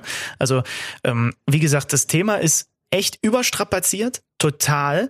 Aber wenn das doch noch irgendwann, und es ist schwer vorstellbar, weil das halt so ein bisschen wie so eine Symbiose ist zwischen Bayern und Müller, das ist schon echt schwer vorstellbar, dass der nochmal in einem anderen Trikot plötzlich da irgendwo rumläuft. Aber als europäischer Top-Club, welcher Liga auch immer, reibst du dir doch die Hände danach, wenn du siehst, dass der Müller auf dem Markt ist oder nicht. Ja, hast du schon recht. Und wahrscheinlich wird's dann auch eher ein internationaler Verein. Weißt du, was ich gerade noch sehr spannend fand bei dem Gespräch mit Nils? Na? Dass er bei der Frage der besten Gegenspieler Jerome Boateng zu Jugendzeiten und Mats Hummels genannt hat. Zwei Innenverteidiger, die nicht mehr in der Nationalmannschaft unterwegs sind. Er hat es ja selber auch schon mit dem Schmunzeln so ein bisschen angedeutet, dieses Fass jetzt aufzumachen oder eben lieber nicht. Nach diesem Wochenende, Augsburg gegen Bayern 2 zu 2, Kreuzbandriss, Niklas Süle, Gute oh, Besserung, ja. ganz, ganz bittere Diagnose. Ist dieses Thema natürlich präsenter denn je? Also Frage eins: wie schlimm ist dieser Ausfall Niklas Süle für die Bayern? Und wie schlimm ist es für die Nationalmannschaft? Ganz vorweg, für ihn ist es ganz, ganz bitter. Beste Genesungswünsche. Ja, also das, das steht über allem. Das wünscht man wirklich, wirklich, wirklich niemandem. Ich glaube, Du hattest auch noch nie so eine schlimme Verletzung, oder? Naja, Knie ist schon so eine Sollbruchstelle bei mir, aber ich hatte immer nur den Meniskus okay. kaputt, also Kreuzbandriss auch noch nicht, nee. Also. Oh, ich hatte am, am Donnerstag, als ich äh, hier in Leipzig in der Soccerworld gespielt habe, für einen kurzen Moment äh, dachte ich, okay, meine Bänder im Knöchel sind hin, nachdem ich schlecht gelandet bin nach, nach, einem, nach einem Spring. Aber dann hat mir, glaube ich, die Bandage am Sprunggelenk den Allerwertesten gerettet. Das ist doch nicht so wildes Schmerz zwar auch, aber es ist nicht dick geworden. Aber so ein Liebe Kreuzband, Zuhörer, um ähm, bevor das jetzt hier cool von ihm rüberkommt, er hat mir eine dreieinhalbminütige Sprachnachricht nur über diese Knöchelgeschichte geschickt. Also Das nicht, dass ihr jetzt denkt, wahr. das steckt er mal eben so locker weg. Ich musste ihm eine gute Nachgeschichte über WhatsApp Ja, vorlesen. Entschuldigung, ich habe Zeitdruck. In zwei Wochen ist hier Freizeitturnier, wo wir mitspielen wollen. Und nachdem wir letztes Jahr da Zweiter geworden sind, wollen wir in diesem Jahr gerne äh, den Titel holen. Wo, von 40 Teams wohlgemerkt. Letztes Jahr Zweiter geworden, mal gucken. Also ich habe auf jeden Fall Zeitdruck. Egal. Kreuzband ist ganz, ganz schlimm. Ganz, also ganz, ganz schlimme Verletzung. Wirklich ganz, ganz furchtbar. Ich hoffe, dass das ist ja wohl schon operiert worden, aber die EM ist ja wohl auch keine Chance mehr für Niklas Süle. Viele, viele äh, äh, Genesungswünsche an dieser Stelle. Für die Bayern ist es, da können die mir jetzt erzählen, was sie wollen, ist es eine, Katastrophe, finde ich. Umso wichtiger ich finde, jetzt übrigens, dass Jerome Boateng noch an Bord ist, ne? Ja, ab, absolut. Aber ich finde es trotzdem äh, von dem Mix an Qualität, die Süle mitbringt für die Bayern, genauso eine Katastrophe wie für die Nationalmannschaft. Allen voran natürlich auch. Und ähm, na klar geht die Diskussion jetzt los. Äh, Yogi, du hast da Spieler, die sind noch nicht so alt, aber du nutzt sie nicht mehr und jetzt wird's eng und was ist denn mit Mats? Ja, also ähm, da muss sich der Bundestrainer dann auch nicht wundern, dass das äh, jetzt tatsächlich nochmal hochkocht, weil ähm, natürlich haben wir auch noch gute andere deutsche Innenverteidiger, aber ähm, es ist jetzt nicht mehr so, als hat er einen riesen Pool, aus dem er ähm, Aber was würdest du Jogi Löw jetzt kann. empfehlen? Also sind wir mal ehrlich, er wollte diesen Schnitt machen, er wollte diesen Cut machen, als er Boateng und Hummels, dazu ja auch Müller, aber eben diese beiden Verteidiger nicht mehr nominiert hat, beziehungsweise jetzt mal ganz hart formuliert aus dem Kader gestrichen hat. Ähm, da war die Kommunikation nicht gut, aber ich konnte zumindest den grundsätzlichen Cut-Gedanken nachvollziehen. Würdest du jetzt von ihm verlangen, vors Mikro zu treten und zu sagen, in dem Moment stand ich hinter dieser Entscheidung. Jetzt hat sich aber eben in der Nationalmannschaft durch solche Verletzungen, und es gab ja auch noch ein paar andere auf dieser Position, die Situation so gestaltet, dass ich wieder auf Mats Hummels, vielleicht sogar auch auf Jerome Boateng zugehen werde und da eine Rolle rückwärts mache? Oder würde er dazu all seine Größe einbüßen? Finde ich nicht, weil ähm, das ja dann tatsächlich auch einfach zwei unterschiedliche Ausgangssituationen sind, die, unter der er damals das so entschieden hat und die, wie sie jetzt nun mal ist. Ich finde nicht, dass man da was an Größe einbüßt. Es ist trotzdem ein äh, schwieriges Thema, schwierige Gemengelage tatsächlich. Ich weiß nicht, wie ich handeln würde. Ich weiß aber, oder ich bin mir zumindest sehr sicher, äh, dass äh, Kollege Löw das nicht machen wird. Also das würde mich doch brutal überraschen. Und wenn, dann äh, habe ich es wirklich komplett falsch eingeschätzt. Ich kann mir nicht vorstellen, auch nach den Erfahrungen aus der kompletten Amtszeit Löw beim DFB, dass der da eine Rolle rückwärts vollzieht. Das würde für mich einfach zu dem, wie er bislang äh, relativ knallhart auch teilweise mit Entscheidungen äh, gegenüber Spielern umgegangen ist, das würde für mich überhaupt nicht ins Bild von Yogi Löw passen. Alle tun ja immer so, ja, das ist ja der Yogi und ne, ne, aber der ist schon auch sehr, sehr straight in, äh, in gewissen Personalentscheidungen und es würde mich total überraschen, wenn der Hummels oder Boateng nochmal das Fass aufmacht. Im Verein hat Mats Hummels am Wochenende gespielt, logischerweise für den BVB. Man kann schon sagen, in dem Topspiel gegen Borussia Mönchengladbach am Samstag um 18.30 Uhr. Und wir haben uns schon vor diesem Spieltag überlegt, lass uns doch mal über die Borussia aus Gladbach reden. Als Tabellenführer in diesen Spieltag gegangen. Man hat jetzt 0-1 verloren, aber weil die Liga so verrückt ist, können wir jetzt sagen, sie sind weiterhin Tabellenführer. Und da ist ja das Schöne bei Kicker Meets the Zone, dass wir Experten für solche Teams haben. Jan Lustig, namentlich. Das ist der Gladbach-Experte vom Kicker und der war natürlich im Stadion am Samstagabend und hat sich dieses absolute Topspiel angeschaut und mit dem reden wir jetzt ein bisschen darüber, was denn da passiert ist und warum die Gladbacher, diese verteufelten Gladbacher, doch tatsächlich immer noch Tabellenführer sind. Ihr wollt auf den Champions League-Sieger tippen? Auf tipico.de geht das ganz einfach. Einfach auf unsere Seite gehen und auf euren Favoriten setzen. Wenn du schon mal bei Tipico auf Sportwetten getippt hast, kennst du dich ja bestens aus. Für alle Neueinsteiger ist noch wichtig zu wissen, Tipico verdoppelt deine erste Einzahlung. Registriere dich noch heute und sichere dir so den Willkommensbonus bis zu 100 Euro. Du erhältst den Bonus sofort nach deiner ersten Einzahlung. 18 plus. Glücksspiel kann süchtig machen. Hilfe unter www.spieleambulanz.de. Da ist er in der Leitung, der Jan. Grüß dich, Jan. Wo erwischen wir dich denn? In Köln im Büro. Äh, wir hatten Redaktionskonferenz und jetzt habe ich auf euren Anruf gewartet. Wird, wird am Montag im Kicker also nochmal Revue passiert, was da in der Ausgabe erschienen ist? Oder wie können wir uns das vorstellen? Ja, zum einen äh, wird über die vergangenen Ausgaben gesprochen, zum anderen werden auch die nächsten Ausgaben geplant. Es geht um Themen, um Ideen und ähm, da bietet sich der Montag ja für uns bestens an. Ja, ergibt, ergibt auf jeden Fall Sinn. Und am Wochenende warst du im Einsatz und hast dir das, man kann schon sagen, Topspiel angeschaut zwischen Borussia und Borussia, zwischen Dortmund und Gladbach. War es denn ein würdiges Topspiel? Wie siehst du es? Also es gibt ja in der Liga wahrscheinlich jetzt jede Woche äh, zwei oder drei Top-Spiele, ähm, aber ich glaube Borussia gegen Borussia hat da schon rausgestochen am Samstag. Es war von der Qualität ein, ein tolles Spiel, atemberaubend und äh, glaube ich war auch von der Spannung her bis zum zum Ende so, dass die die Zuschauer auch äh, sich bestens unterhalten gefühlt haben. Mit einem Sieger, nämlich dem BVB, zu Recht deiner Meinung nach, verdienter Sieger? Ja, wenn die Gladbacher ihre Tore eben nicht schießen, dann, dann hat Dortmund auch verdient gewonnen. Äh, Im Prinzip war es ein Spiel auf Augenhöhe. Die Dortmunder waren in den Teilbereichen, wie jetzt äh, so Zweikampfquote, wenn wir es jetzt an den Daten festmachen, oder ähm, bei anderen Dingen so ein ganz Ticken äh, besser, aber unter dem Strich äh, ging es halt um die Chancenverwertung und da hatte Gladbach ja vier, fünf äh, super Möglichkeiten liegen lassen. Die Dortmunder haben das eine gemacht, hatten dann Glück mit dieser Elfmeterentscheidung, äh, Hummels Hermann, aber ich glaube schon, dass, dass ein Punkt drin gewesen wäre für die Borussia, also für die Gladbacher Borussia, äh, und dass sie da äh, sich wahrscheinlich entsprechend auch ärgern werden. Ja, gab ja einige Aufreger, ne? Du sprichst den Elfmeter, den es hätte geben dürfen, aus meiner Sicht, äh, für Borussia Mönchengladbach schon an. Aber es gab natürlich vor allem den Riesenaufreger mit dem äh, Videoassistenten, als das Tor von äh, Torgan Azad zurückgenommen wurde. Nimm uns mal mit rein, du warst im Stadion. Wie war die Wahrnehmung? Weil du wirst wahrscheinlich, nehme ich mal an, auch erstmal irritiert gewesen sein, wo denn da jetzt bitte eine Abseitsstellung gewesen sein muss. Wie ist denn das im Stadion aufgelöst worden und abgelaufen? Ja, genauso ist es. Also die, das Tor fällt, äh, Riesenjubel, war ja auch äh, Riesenerleichterung bei den, bei den Dortmundern und den Fans außenrum. Und äh, eigentlich hat sich jeder gefragt, warum dann plötzlich so eine, ja, du kennst es ja vom aus der Vergangenheit, wenn plötzlich so ein Moment da ist, wo, wo du merkst, oh, da ist irgendwas im Busch, aber die Szene selbst hat eigentlich nichts hergegeben. Und jeder äh, versucht dann irgendwo ein Fernsehgerät äh, zu erhaschen oder irgendwo eine Information herzukriegen, äh, was eigentlich vorgefallen sein soll. Und äh, ja, unser Fernsehbildschirm, äh, der uns zur Verfügung stand, war auch zwei, drei Meter weg. Äh, deshalb mussten wir dann auch äh, ganz genau hingucken, äh, wo da eine Abseitssituation gewesen sein soll. Äh, und dann, als ich das dann auch so ein bisschen rumgesprochen hatte, dass es wohl arg äh, knapp war, gut, da gehen halt automatisch die Diskussionen los äh, über kalibrierte Linien, über Millimeter, Zentimeter, Fuß und Hacke. Also die, die Wahrnehmung war dann, äh, war dann schon so, dass, dass man halt auch teilweise es leider nicht verstanden hat, auch wenn eben die Regel es so sagt, dass es absolut regelkonform war, den Treffer abzuerkennen.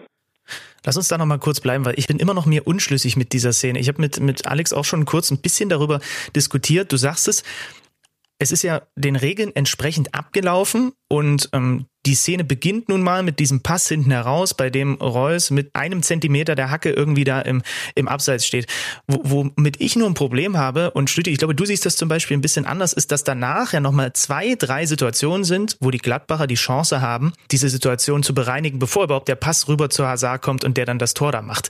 Du siehst es, glaube ich, etwas, etwas klarer den Regeln entsprechend. Ich habe damit, obwohl es jetzt gar nicht so ist, dass das jetzt so eine, so eine klassische Situation ist, die man früher immer bemängelt hat, so nach dem Motto, ja, jetzt gehen die eine Minute zurück auf die andere Seite, sehen da ein Vergehen und nehmen dann das Tor weg. Das war ja in dem Moment gar nicht so. So lange hat es ja gar nicht gedauert zwischen dieser Abseitsstellung und dann am Ende dem Schuss. Und trotzdem sind da diese zwei, drei Situationen, wo Gladbach das noch klären kann und wo ich dann so ein bisschen Bauchschmerzen damit habe, dass dieses Tor aberkannt wird. Naja, also um da anzusetzen, ich finde, dass der Angriff durch diesen Pass in Richtung Reus, der da eben im Abseits gestanden hat, aus dem Abseits kam, dass er dadurch eingeleitet wird und ähm, dass es dann eben nur ein paar Sekunden dauert. Ja, ein paar Sekunden definitiv, in denen Gladbach das auch noch hätte verteidigen können, aber für mich gehört das quasi zum Teil dieser Angriffssequenz und darum finde hm. ich so so unglücklich, dass dann für für die Borussia ist, für die aus Dortmund, äh, finde ich das irgendwie regelkonform. Ich weiß nicht, Jan, ob du es anders siehst.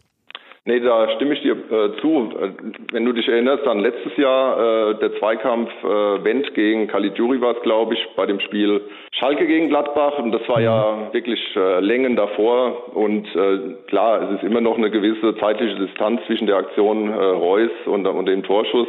Aber ich sehe es jetzt eigentlich auch wie du, dass, ähm, dass es dann schon zu diesem Angriff auch zählt. Wie muss ich mir das eigentlich vorstellen? Wie intensiv und kontrovers wird in der Kicker-Redaktion über diesen Videoassistenten diskutiert? Ich könnte mir vorstellen, dass es ein paar gibt, die das immer noch sehr gut finden, ein paar, die es eher ablehnen.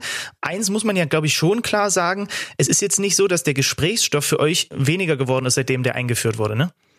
Ja, es ist ein bisschen schade, dass quasi jedes Wochenende äh, nicht nur bei uns, sondern generell äh, über diesen Videobeweis diskutiert wird. Ähm, ich glaube, jeder kann sich mit dem Gedanken anfreunden oder wünscht sich sogar, dass alles fairer abläuft, ähm, dass äh, mehr Gerechtigkeit Einzug erhält. Es geht ja auch äh, um Arbeitsplätze, wenn wir es jetzt mal im Extremfall um, um Abstieg oder so, solche Fragen, äh, wenn wir davon reden. Aber wenn, wenn eben bei Handspiel, bei strittigen Zweikampfsituationen, äh, wenn da jeder eine andere Meinung vertritt, dann, dann, äh, dann ist es wahrscheinlich halt auch nicht so zielführend. Marco Rose hat sich ja jetzt auch äh, gerade anhand der Hermann-Szene äh, dahingehend geäußert. Und äh, bei Abseits ist es natürlich eine, eine tolle Geschichte, äh, selbst wenn es sich um Millimeter oder Zentimeter hält, äh, handelt. Aber eben bei, bei diesen Zweikampfsituationen, äh, Handspiele, da ist dann doch immer noch Ermessensspielraum da für die Schiedsrichter und äh, ja, müsste man eigentlich auch akzeptieren, aber wie man sieht an den Fernsehbildern jetzt am Samstag, äh, gibt es halt trotzdem Entscheidungen, mit denen der ein oder andere sehr schwer leben kann.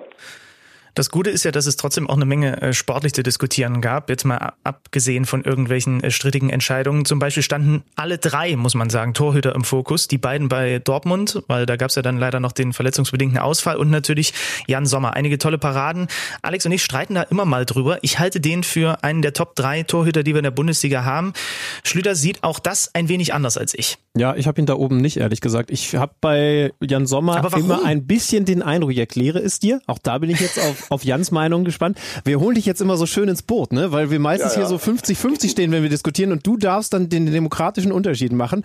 Ich habe immer so ein bisschen den Eindruck, dass vieles von ihm spektakulärer aussieht, als es eigentlich ist, weil er eben zu den kleinsten Torhütern der Liga gehört. Vielleicht ist es auch so ein bisschen mein eigener Blick mit meiner zwei Meter Schlagsigkeit, dass ich finde, andere Torhüter, die eben höher aufgeschossen sind, haben ähnliche Paraden, vielleicht sogar bessere Paraden, die einfach nicht so spektakulär aussehen. Jetzt darfst du dich entscheiden, Jan ganz klar ein Top-3-Torhüter in der Liga, definitiv, äh, weil es äh, bei ihm ja auch nicht nur um das reine Halten geht, das Kerngeschäft, sondern wenn du ihn äh, wirklich mal genau beobachtest, wie äh, fußballerisch stark er ist, wie er unter Druck äh, die Bälle immer noch äh, sehr sicher verteilt, beidfüßig, das sind ja auch alles Parameter, die zum modernen äh, Torwartspiel dazugehören. Und da ist Jan Sommer äh, absolut überragend. Und ähm, Peter Schmeichel, glaube ich, hat sogar gesagt, dass er äh, zu den unterschätztesten Torhütern in Europa äh, gehört und dem kann man eigentlich nur beipflichten, weil ich glaube, das Gesamtpaket ist jetzt über die Jahre, die letzten zwei, drei Jahre immer besser geworden. Äh, dazu zählt, dass die, die, äh, die Fehler geringer geworden sind, dass er in Teilbereichen da einfach noch mal besser wurde. Und äh, für mich gibt es da keinen Zweifel, dass er zu den Besten der Liga gehört. Okay, ich, so. ich gebe das so hin, ich akzeptiere das so, ihr habt mich überstimmt. Ich glaube, in einer Sache sind wir uns sehr einig. Äh, Lars Stindl ist zurück, das freut uns als neutrale Beobachter sehr nach langer Verletzungszeit. Jetzt ist er also in dieser Offensive wieder eine Option für Marco Rose. Früher hat er die Offensive der Gladbacher sehr mitgeprägt, diesen Spielstil mit den Pendelstürmern, damals noch mit Raphael zusammen. Das hat ja Gladbach in der Offensive ausgemacht. Jetzt hat die Offensive zu Saisonbeginn ohne ihn aber ja auch sehr gut funktioniert. Was ist das jetzt für eine Offensive und passt er da immer noch rein? Boah, das ist jetzt natürlich eine, da kannst du ja eine halbe Stunde drüber philosophieren. äh, ich mach's mal äh, zu Beginn erstmal kurz. Ja, er passt noch rein, äh, auch wenn sich vieles verändert hat. Ähm, eben weil er mit dieser, mit seiner Spielintelligenz, mit seiner Passgenauigkeit, auch mit seiner Abschlussstärke aus der zweiten Reihe, äh, gerade diese Offensive auch noch äh, einen super Mehrwert geben kann. Äh, Marco Rose favorisiert ja eigentlich das äh, Vier-Raute-2-System, wie er es nennt, also 4-4-2 mit Mittelfeldraute. Und da kannst du dir den äh, Lars Stindl halt wunderbar in dieser Zehnerrolle vorstellen. Ähm, Marco Rose würde ihn auch als Neuner einplanen. Ich denke mal, das ist dann in einem 4-3-3, ähnlich wie vergangene Saison unter Dieter Hecking. wo sich dann auch Stindl so ein bisschen fallen lassen könnte. Also äh, auch wenn dieses, äh, dieses Angriffsspiel oder dieses Pressing äh, mit diesen ja, drei äh, oder mit den drei sehr wuchtigen, körperlich präsenten Stürmern äh, wunderbar aussieht, aber ich glaube, dass, dass die, die Routine, auch die Ruhe am Ball, die Sicherheit, die, die Stindel der Mannschaft vermittelt, das kann auch ein äh, ganz wichtiger Mosaikstein für die kommenden Monate werden. Also abschreiben würde ich ihn um Himmels Willen äh, auf keinen Fall. Wir haben den Trainer jetzt schon häufiger namentlich auch genannt. Du hast das Privileg, dass du viele seiner Trainingseinheiten siehst, dass du häufig auch mit ihm quatschen kannst. Gehe ich jetzt einfach mal davon aus. Äh, charakterisier für uns mal den neuen Gladbacher Trainer Marco Rose ein bisschen. Wie vermittelt er zum Beispiel seinen Jungs diesen, diesen Spielstil, für den er steht? Wie geht er mit der Mannschaft um? Was ist das für eine Art Trainer, die da Gladbach verpflichtet hat? Also direkt äh, vom Trainingsstart weg äh, über das Trainingslager merkst du einfach diese, diese wahnsinnige Konsequenz, äh, mit der er äh, seinen Weg da, da fortsetzt. Ähm, er hat die klare Ansage gemacht, dass äh, jeder die Überzeugung äh, haben und auch ausstrahlen muss, dass das, was sie, was sie vorhaben, dass, es, dass das jeder mit, mit jeder Phase lebt. Und genau so läuft es halt im Training ab. Es ist alles hochintensiv. Es gibt äh, es war dann auch wieder Pausen, um Luft zu holen, aber dann in der nächsten Übung ist wieder Volldampf drin. Und äh, gerade diese hohe Intensität sorgt natürlich auch dafür, dass jeder äh, 100 Prozent aufmerksam sein muss. Ansonsten läuft die Musik an ihm vorbei. Der Zug ist, ist enorm und auch er mit seiner Leidenschaft, äh, wie er coacht, äh, er steht im Prinzip genau für das, äh, was man, was man so von, was man aus Salzburg hörte, was, was nach Gladbach kommen soll. Und ähm, ich glaube, dass diese neuen Impulse der Mannschaft oder auch dem ganzen Verein äh, sehr gut tun und äh, auch als Typ.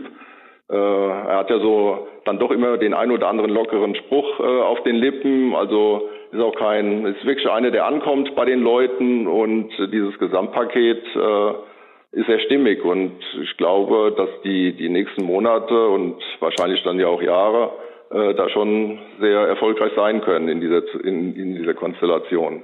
Wir schauen uns das an. Das ist also der detaillierte Blick auf immerhin den aktuellen Tabellenführer. Wollen wir nicht vergessen, Borussia Mönchengladbach. Äh, Jan, danke dir dafür schon mal. Ich habe mitnotiert, du hast Benny Zander einmal komplett zugestimmt und einmal hast du ihm widersprochen. Das ist eine 50-Prozent-Quote, dürfte immer noch Rekord für Benny in solchen Gesprächen sein. Ich würde sagen, wir sollten es dabei belassen. Alles klar. Jan, danke dir und dann hören wir bestimmt ja. mal wieder voneinander. Jawohl, danke euch. Bis dann. Mach's Tschüss. Tschüss. Bis bald. Schlümann, eine Sache ist mir übrigens noch in den Kopf geschossen, als ich dieses Topspiel am Samstagabend äh, dann nochmal rekapituliert habe. Und zwar bin ich mittlerweile in einem Stadium in meinem Leben angekommen, wo ich, in meinem fußballerischen Leben, wo ich immer wieder feststelle, dass ich geile Pässe, Steckpässe, Pässe, mit, mit Winkeln gespielt, die ich vorher nicht habe kommen sehen, fast besser finde als Tore. Äh, geht dir das auch mittlerweile so? Ich kann mich noch an einen so einen Pass von Marco Reus in diesem Spiel erinnern. Da habe ich, da, da bin ich richtig wie so eine Art hochgeschreckt, weil ich mir dachte, oh Gott, wie geil war bitte dieser Pass. Es hat sich bei mir so ein bisschen geflippt. Ich finde schöne Tore, Distanztore oder was auch immer immer noch geil. Aber mittlerweile bin ich bin ich mehr so auf, auf dieser Passschiene unterwegs. Wie ist denn das bei dir? Ich bin noch einen Schritt weiter. Bei mir sind es qualitativ hochwertige, so richtig geile VAR-Entscheidungen. Ja, so präzise Dinger, die.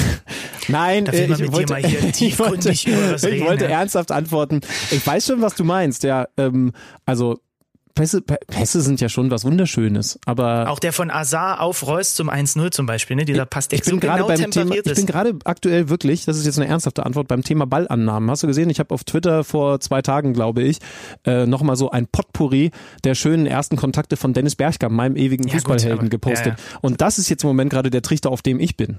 Ja. ja. Der Legende. beste, ich der glaube, es gibt keinen, erstens gibt es eh keinen tolleren Fußballer in der Geschichte des Fußballs und zweitens gibt es keinen, der so tolle erste Ballkontakte hatte ja, wie Dennis Bergkamp. Ja. Glaube ich auch. Zu Arsenal-Zeiten ein Wahnsinn. Ich ja. meine, er hatte natürlich auch immer, weil er ja nicht fliegen konnte im Bus, gut Zeit, auch diese ersten Kontakte nochmal zu üben, ne? Weil er hat ja, natürlich äh, sehr viel Dennis Zeit im, hatte mit Flug, Bus und Bahn Ja, verbracht. das ist das Erste, was man wahrscheinlich liest, wenn man ihn jetzt schnell bei Wikipedia eingegeben hat. Aber ich kann ersten, eines sicher sagen, wenn er noch in der Bundesliga wäre, hätte ich ihn zu 100 Prozent beim Kicker-Manager-Spiel. Aber ich habe ja schon angedeutet, ich glaube, dass es auch Oh ja. ohne ihn an diesem Spieltag richtig gut gelaufen sein wird, weil ich eben diese Frankfurter aufgestellt habe. Und ich schaue jetzt live rein. Wir machen das wie immer, das ist übrigens kein Fake, spontan und ich sehe. Das einzige nicht gefaked an diesem Podcast Ja. ist tatsächlich, dass jetzt beide, wir wissen beide nicht, was jetzt hier passiert. Und bei mir hängt jetzt hier leider das Internet. Dann kann ich übernehmen. 44 Punkte für Alexander Schlüter Oh. am achten Spieltag. Damit dürfte ich geklettert sein. Da Costa holt sieben, Kostic holt neun, Paciencia holt 14, William holt 12. Und wo sind dann,